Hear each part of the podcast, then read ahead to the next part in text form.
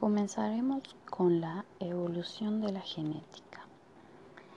En el año 1990, Francis Collins inicia el proyecto de genoma humano, que sería el PGH.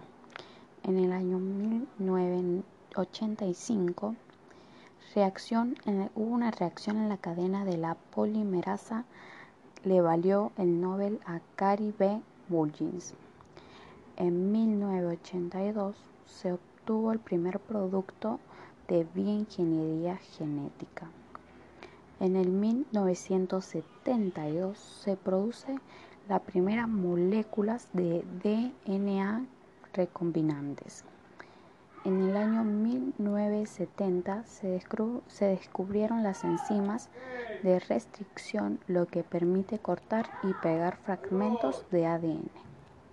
En 1966 se descubre el código genético. En 1964, Howard Temin utiliza virus de ARN y comprueba que la dirección de transcripción ADN y ARN puede revertirse. En 1961, el código genético se ordena en triplete. En el año 1958, el experimento Meselson-Stagin demuestran que el ADN se replica de modo semiconservador. En el año 1953 se elabora el modelo de DNA que prueba que los genes determinan la herencia. En el año 1995 1995, la empresa privada inicia el PGS, PGH. En 1996 se obtiene la secuencia del genoma del microorganismo más conocido, la bacteria Escherichia. En el año 1997, Ian Wilmut clona a Dolly, primer animal clonado por las células adultas. En 1999, se secuencia el primer cromosoma completo, el número 22. En el año 2000 anuncian el primer borrador completo de la secuencia del genoma humano. En el año 2001 irá secuencia del genoma humano por parte del PGH privado. En el 2003 el PGH presenta la primera secuenciación completa de genoma humano, con un 99,99% de fidelidad. En el 2004 se creó el Instituto Nacional de Medicina Genómica en México. En el 2005 secuencia el genoma del chimpancé. En el 2008 se secuencia por primera vez el genoma del cáncer. Y por último, en el 2009 se publica el mapa de genoma de poblaciones mexicanas.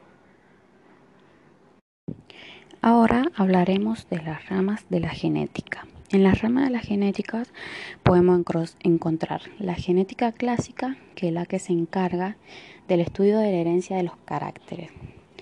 La genética cuantitativa, que estudia cómo influyen los genes en el fonotipo. La genética molecular, que esta la que estudia la composición molecular del ADN, su replicación y la función en los genes y la función de los genes. La genética evolutiva y de poblaciones estudia el comportamiento de los genes en poblaciones y cómo influye en la evolución de las especies. Luego podemos encontrar la genética ecológica, que ésta se encarga de estudiar los rasgos ecológicos, ecológicamente revelantes, evolucionan en las poblaciones naturales. La ingeniería genética, esta se trata de un conjunto de tecnología utilizadas para cambiar la composición genética de las células. Luego podemos encontrar la genética del desarrollo, es que estudia el proceso por el cual los animales y las plantas crecen y se desarrollan. Luego podemos encontrar la genética microbiana. Esta se encarga de estudiar la genética de microorganismos muy pequeños. Por último, encontramos la genética conductual. Es un campo de investigación científica que utiliza métodos genéticos para investigar la naturaleza. Luego pasamos a los métodos que tiene la genética. Los métodos que tiene la genética son muy complejos y se adecuan a las necesidades de cada uno, de cada uno. Una de las técnicas que utiliza la ingeniería genética se basa en el uso de las llamadas enzimas de restricción. Estas enzimas tienen la capacidad de reconocer una secuencia determinada de ADN y extraer el resto de la cadena. Ahora comenzaremos a hablar sobre los ácidos nucleicos. Estos ácidos son biomoléculas portadoras de la información genética. Los ácidos nucleicos están formados por largas cadenas de nucleótidos enlazados entre sí por un grupo de fosfato. Los ácidos nucleicos constituyen el depósito de la información de todas las secuencias de aminoácidos, de todas las proteínas de la célula. Estos ácidos se clasifican en ácido en el ADN y en el ARN. El ADN se encuentra resistiendo en el núcleo celular y el ARN se actúa sobre el citoplasma. Ahora hablaremos sobre la función que tiene el ADN y el ARN. El ADN eh, se encarga de almacenar, almacena y transmite la información genética. Dirige el proceso de síntesis de proteínas y constituye el material genético. Y forma los genes, que son las unidades funcionales de los cromosomas. Por otro lado, el ARN ejecuta las órdenes contenidas en el ADN, se encarga de sintetizar proteínas. La, transcripción que tiene el ARN es la formación de ARN a partir del ADN. La traducción es la formación de proteínas según la información del ARN mensajero. Bueno, ahora comenzaremos a hablar sobre el ADN y el ARN.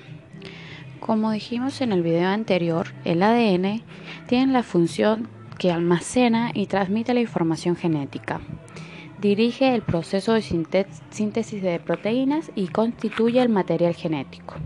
Forma los genes, que son la unidad funcional de los cromosomas. El ADN tiene dos estructuras. La primaria, que es la secuencia nucleótidos de cada una del ADN. En la estructura primaria reside la información necesaria para la síntesis de proteínas.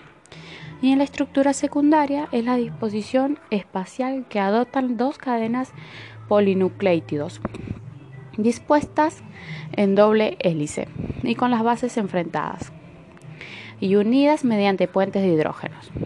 Esta estructura se sedujo a partir de los siguientes datos. En el año 1950, Erwin Charhanf llegó a la conclusión de que las cuatro bases del ADN no están presentes en partes iguales, pero existe una regla constante, que son la concentración de base púricas es igual a la de base primidina, la cantidad de adenina es igual a la de tímina y la de citosina es igual a la de guanina. Es llamado principio de equivalencia de bases. En el año 1950, Wilkins y Franklin dedujeron el, al analizar el ADN mediante rayos X los siguientes datos. El ADN es una molécula alargada, delgada y con un diámetro constante de 20. Dicha molécula debería ser helicoidal. Tiene una estructura de repentiva, unas unidades se repiten cada 3, 4 y otras cada 3, 34. Y en el año 1953 James Watson y Francis Crick propusieron la estructura de doble hélices del ADN, que presenta dos cadenas de polinucleótidos antiparalelas, con los enlaces 3-5 orientados en diferentes sentidos en cada una de las cadenas. También las dos cadenas son complementarias y están enrolladas una sobre la otra en una doble hélice. Esto vendría a ser el ADN. Ahora continuaremos hablando sobre el ARN. Como dijimos, el ARN tiene la función de ejecutar las órdenes contenidas en el ADN y se encarga de sintetizar las proteínas. Transcripción del ADN es la formación de ARN a partir del ADN. La traducción es la formación de proteínas según la información del ARN mensajero. El ARN mensajero es el ARNM, es el portador de la, información genética del ADN. Se forma con intervención de una ARN polimerasa 2 y esta atraviesa los poros nucleares para asociarse a los ribosomas en el citoplasma y dirigir la síntesis de proteína. También podemos encontrar el ARN transferente, que está formado por moléculas pequeñas. Tiene forma de hojas de trébol con cuatro brazos con estructura primaria y secundaria. Su función es captar aminoácidos, específicos en el citoplasma. También podemos encontrar el ARN el ARN ribosómico es el más, este es el más abundante y se encuentra asociado a proteínas formadas, los ribosomas. Su función es formar los ribosomas donde se realiza la síntesis de proteínas. El ARN nucleolar se forma en un núcleo a partir de ciertos segmentos del ADN llamadas organizadores nucleolares o región organizadora nucleolar. Se asocia a proteínas y forma de nucleolo. Una vez formado se fragmenta y se da origen a los diferentes tipos de ARN. En este episodio hablaremos sobre el ciclo celular y la reproducción de la célula. Bueno, comenzaremos en, que, cuál es la relación que tiene Rudolf Virchow, un médico patólogo, con el ciclo celular. La relación que tiene su descubrimiento es con el ciclo celular es que fue el pionero de la teoría celular y esa teoría consistía en la constitución de los seres vivos sobre la base de la célula, teniendo en cuenta en el papel que estas tienen en la constitución de la vida y en la descripción de las principales características de los seres vivos. A esta teoría la aplicó para poder explicar las causas de las enfermedades. Ahora comenzaremos a hablar sobre la reproducción de la célula. Comenzamos con la mitosis. Sus fases son la, profase, la metafase, la anafase y la telofase. La profase, esta es la primera etapa mitotótica.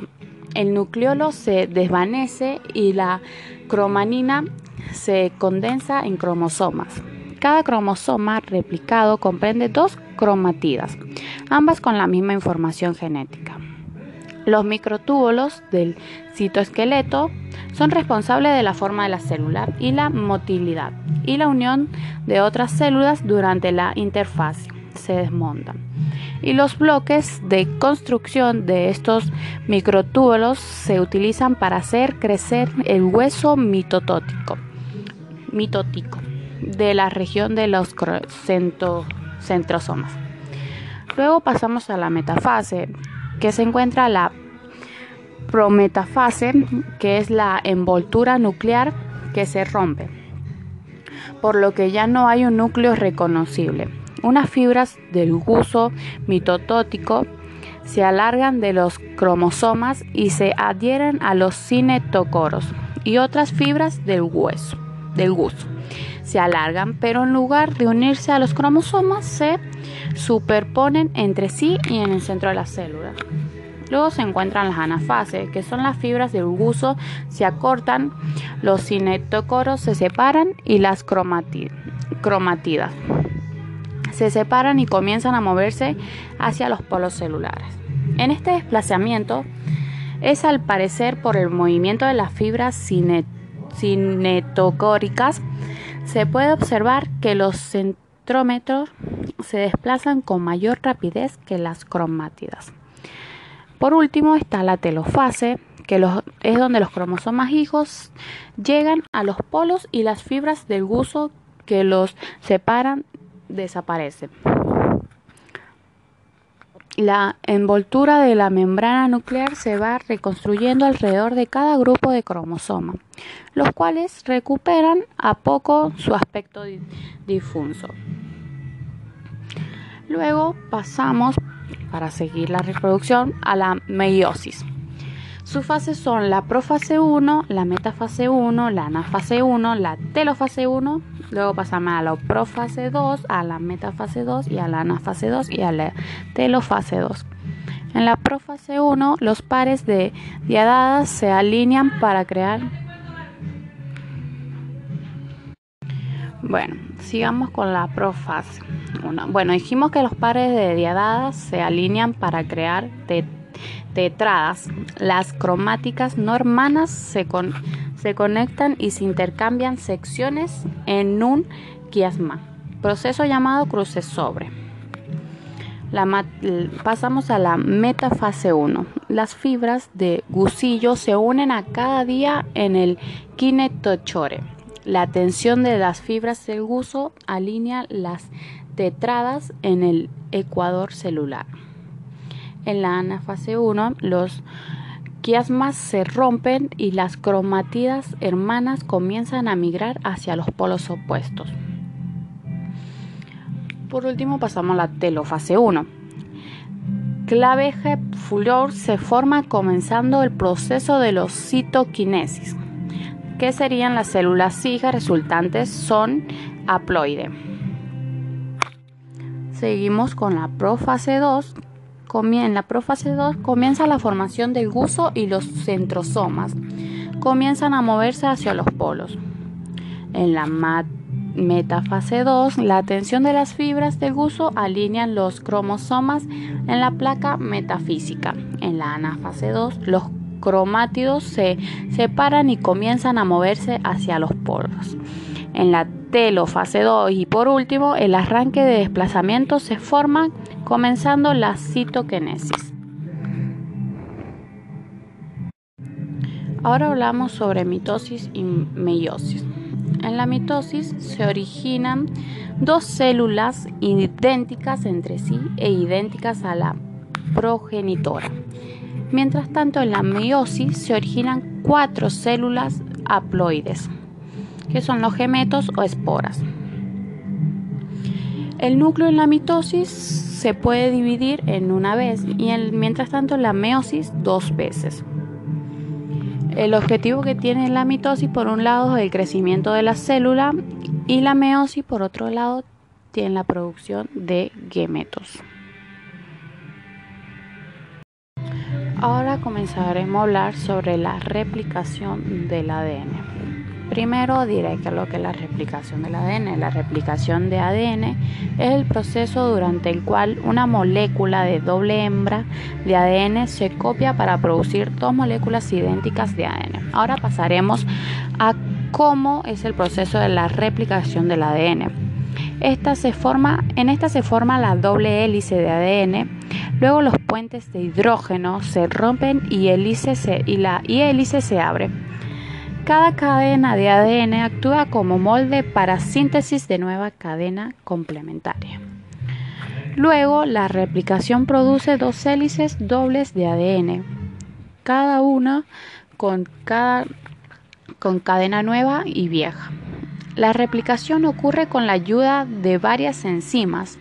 Estas abren las moléculas del ADN cuando rompen los enlaces de hidrógenos que mantienen unidas las dos hembras. Bueno, entonces cada hembra sirve como un molde para la creación de una nueva hembra complementaria. La principal enzima involucrada en esto es el ADN polimerasa, que se une los nucleótidos para sintetizar la nueva hembra complementaria. Entonces la ADN polimeriza, además revisa cada nueva hembra de ADN para asegurar que no haya errores. Ahora explicaremos las enzimas que intervienen en el proceso de la replicación. Se encuentra, en las enzimas se encuentran el ADN polimerasa, que esta, eh, su función es, está encargada de incorporar nucleótidos en la cadena de en formación. Luego se encuentra la enzima topoisomerasa que alivian la tensión. Luego la enzima ARN primasa que es encargada de producir cebadores. Luego se encuentra la helicasas que cortan puentes de hidrógenos. La polimerasa 1, la primera que hablamos era la 3. La 1 es encargada de quitar cebadores y reemplazarlos por ADN. Luego se encuentra la ligasa que su función es las uniones fosfedíster. Ahora explicaré la importancia que tienen los cebadores en el proceso de la replicación. La importancia que tienen estos cebadores es que ayudan al ADN polimerasa y hacen que sigan trabajando y agregando nucleótidos secuencialmente en dirección.